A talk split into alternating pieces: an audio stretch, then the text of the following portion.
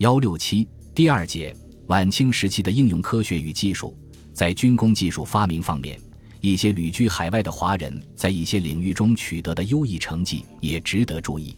这些发明同样是中国近代科技不可缺少的一个重要组成部分。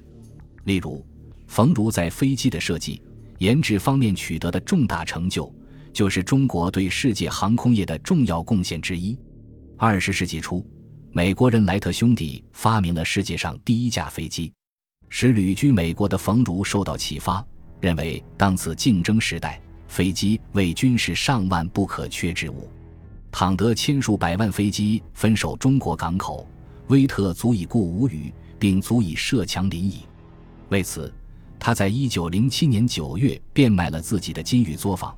又在旧金山华侨中募集资金，筹集了千余美元。开始研制飞机，几经艰苦努力，他终于在一九零九年制成第一架飞机。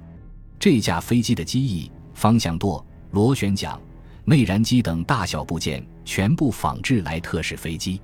同年九月二十一日，冯如在美国奥克兰驾机试飞，结果飞行距离达两千六百四十英尺，比莱特兄弟于一九零三年发明的飞机首次试飞航程长一千七百八十八英尺。这次试飞的成功，翻开了中国飞机设计制造和航空史的第一页。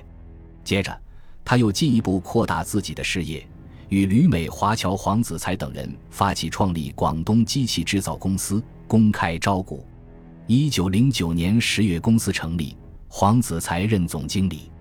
冯如任总机械师。这是中国人创办的第一个飞机制造公司。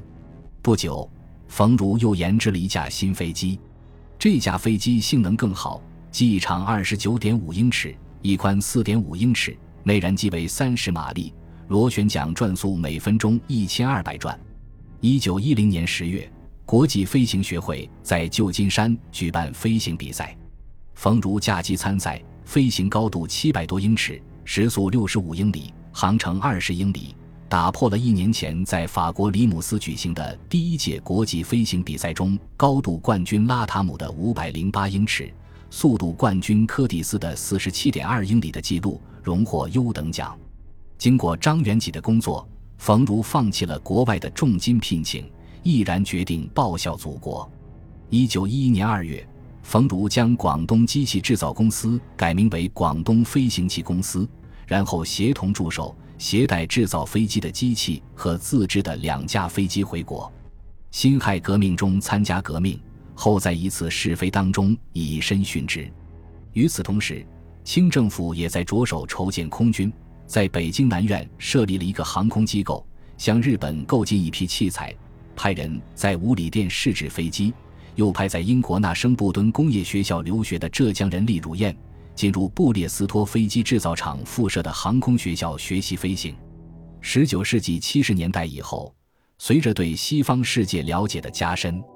以及在洋务派兴办军工企业过程中出现的资金短缺、原材料不足、人才匮乏、交通运输落后等始料不及的一系列困难，洋务派逐步懂得了“必先求富而后能强”的道理，主张创办投资少、利润高。资金周转快的民用企业，以便为军事工业提供足够的资金和健全的国民经济的基础依托。因此，他们从强调自强转而倡导求富，在兴办军事工业的基础之上，又进而大力创办民用企业。在甲午战争之前，洋务派大约举办了二十多个民用企业，涉及航运、采矿、冶炼、纺织、电信等工业交通运输业。甲午战争以后，中国民族资本发展出现了一个小的高潮。辛亥革命推翻了封建帝制，为民族资本主义发展创造了有利条件。各类近代企业的形成发展为各种应用科学和技术的传播推广，造就了客观的需求与动力。加之十九世纪末二十世纪初，中国一些知识分子提出的科学救国、实业救国等思想主张的作用。近代应用科学与技术得到了一定的发展进步，在这些民用科技当中，铁路建设取得的成就比较突出。中国的铁路事业开展较晚，直到1881年，出于运输煤炭的需要，清政府在唐山至徐各庄修建了一条长十多公里的铁路，同时还制造了一辆火车。这台机车虽然使用的是进口卷扬机上的锅炉，车轮及车身钢材也是进口的，但是仍然是近代技术史上在中国制造的第一辆机车。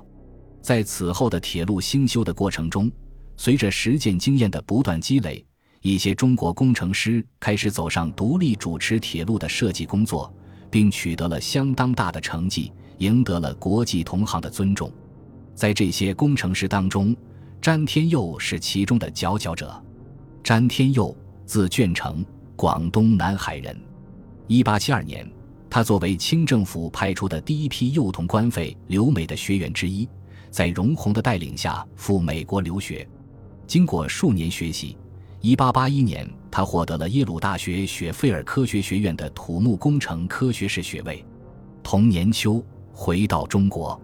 一八八八年，受聘为中国铁路公司工程师，参与修筑金塘铁路。一八九一年，清政府决定修建关东铁路，詹天佑升任为分段工程师。一八九二年，铁路修至滦河，在造桥工程中，英、日。德籍工程师筹划相继失败，詹天佑承担了修桥任务。他仔细地研究了滦河河床的地质构造，掌握了第一手资料，并吸取以往外籍工程师失败的教训，采用压气沉箱法修筑桥墩，在中国铁路修筑史上首次采用这种方法，并获得成功。由于在工程中的杰出表现，1894年，詹天佑被选为英国土木工程师学会会员。这是外国人第一次吸收中国人参加其有较大代表性的学术团体，为中华民族赢得了荣誉。一九零二年，詹天佑主持修建新城高碑店至义县西林梁各庄的叶林专用线及京汉铁路新义支线，这是中国工程师第一次独负全责修建铁路。在这条铁路的施工过程中，他突破了原来的路基需要风干一年才能钉到的筑路陈规。在保证质量的前提下，一边垫路基一边铺铁轨，在别人认为不可能完工的时间期限中完成了施工任务。一九零五年，由北京通往张家口的京张铁路开始兴修，在直隶总督、督办铁路大臣袁世凯的举荐下，清政府任命詹天佑为京张铁路总工程师兼会办。一九零七年，又进一步任命其为总办。接任之后。詹天佑立即建立起一支由北洋武备学堂附设铁路工程班学员、山海关铁路学堂毕业生以及在修筑关内外铁路中共事多年的熟练工人等组成的工程技术队伍，并拟定了选线方案。在艰苦的实地勘探工作基础之上，通过反复比较研究以后，詹天佑确定京张铁路的线路即由南口关沟穿过。经自古以来就有天险之称的居庸关、八达岭一带通往张家口，长约二百公里。消息传出，在外国工程界引起了很大震动，他们对中国人能否胜任这样的艰巨工程产生相当大的怀疑。有人更是直接加以讥讽，认为中国工程师能建筑铁路通过南口者，此人尚未出世。外国人持如此态度。除了其固有的轻视中国的心理之外，工程的巨大难度也是他们做出这种判断的重要理由。京张铁路虽然不长，但是路段地形十分艰险复杂。按照欧美人的设计，其南口关沟段要在悬崖绝壁上修起一条陡险的铁路，穿过八达岭需要开凿一条长达两千多米的隧道。工程的艰险在当时世界上也是少见的。面对外国人的怀疑和讽刺，詹天佑以兴修京张铁路的成功，向世界证明了中国能修这段铁路的工程师不仅已经出世，而且完全可以胜任。整个铁路工程的难度最大的事关沟段，解决这一路段的关键问题是铁路爬高和开凿越岭隧道。詹天佑在其他工程技术人员的配合下，精心设计和成功实施了一系列创造性的筑路。开动方案，南口至八达岭高低相差一百八十尺。按照一般设计要求，火车爬山时每升高一尺，至少有一百尺的线路，而整个南口关沟段的长度仅为三十三里，在短距离内将铁路大大抬高。如果采用一般做法，势必要增加长度和弯度。根据实际可能，詹天佑大胆地推翻了以往成立，采用了千分之三十三的爬高坡度，即每修筑一千米线路就垫高三十三米。为了克服由此引起的上下陡坡的困难，他采用两辆机车推完列车的办法，既有效地减少了铁路的长度和弯度，又保证了行车的安全与速度。在青龙桥车站附近修筑了一条人字形铁路，也用很陡的坡度使火车先往西走一段，升高一层，然后再往东走一段，再上升一层，因而，在原来有限回旋余地的半山中将铁路抬高，同时也就将隧道的高度提高，减少了隧道的长度。这样，八达岭的隧道长一千零九十一点一八米，比外国工程师的设计减少了一半，还取消了要脊梁。九里桥等地的隧道大大节省了工程用款，缩短了工期。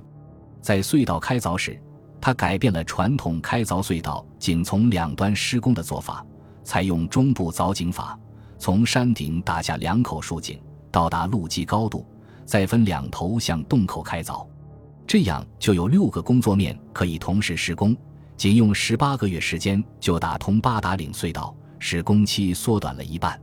一九零九年九月，京张铁路全线竣工，它的全部工程都是由中国人自己修建的，施工期不满四年，共用工程款六百多万两，这是当时成本最低的铁路干线之一。在冶金技术方面，中国企业逐步学习并掌握了西方近代冶金技术，在生产中采纳运用。最早采用这些技术的企业。是洋务派兴办的各种冶炼工厂，江南制造总局在一八九零年开始设立炼钢厂，建立了一座十五吨酸性平炉，每日可出钢三吨，是中国最早的炼钢平炉之一。一八九三年，张之洞在湖北建成汉阳铁厂，厂中建有一百吨高炉两座，八吨平炉一座。一八九四年五月。中国第一座近代炼钢高炉在汉阳铁厂开炉生产。一九零八年二月，汉阳铁厂、大冶铁矿、萍乡煤矿合并为汉冶萍煤铁厂矿公司，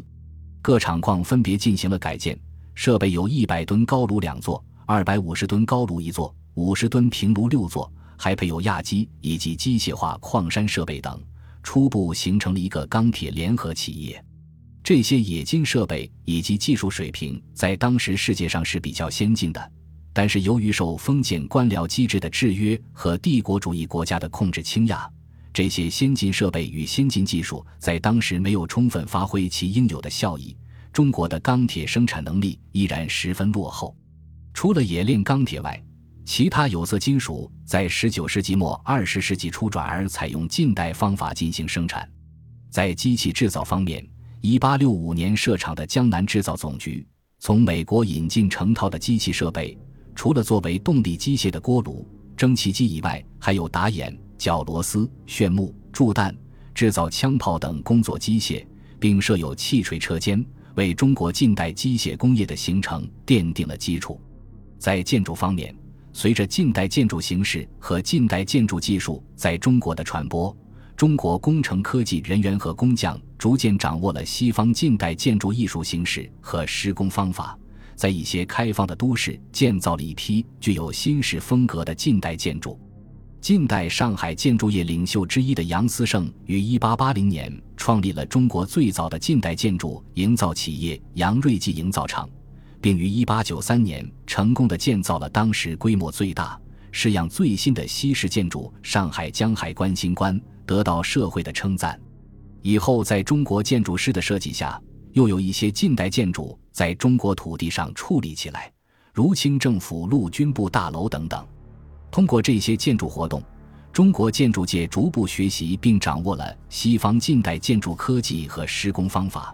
使中国近代建筑业渐渐由传统走向近代。另外，在化工、纺织、印刷、制革、农产品加工。民用事业等方面，中国近代逐步开始引进有关的机器设备进行生产，但机器的普及以及生产水平都不是很高，只有少数行业的机器运用和水平达到一定水准，其余大多数企业主要以手工生产为主，辅助以一定的机械工具。近代以后，随着一些西方的消费娱乐方式逐步被中国人所接受，一些与此相关的科技发明和生产也有出现，例如。西方摄影传入中国后，中国科学家对照相机的工作原理以及制作方法有了比较深入的了解，在这一方面取得了一定的成果。邹伯奇在对有关光学知识进行了深入研究后，在科学原理的指导下，发明了显示影像的暗箱，并于1844年研制成功摄影器，在此基础上做成了中国最早的一架照相机。据现存的照相玻璃底板来看。虽距今已有一百多年，但影像仍然十分清晰，可见技术和工艺还是比较先进的。同时，他还对自己发明的照相机的结构和照相过程做了详细的论述，写成比较完整的几何光学著作《格数簿》，成为中国历史上关于湿版照相术的一篇重要文献。在这篇文章中，既有学习西方照相术的精华之处，又有他自己的因地制宜的独到发明。反映出当时中国科学界在光学理论研究和摄影器具制造方面的水平。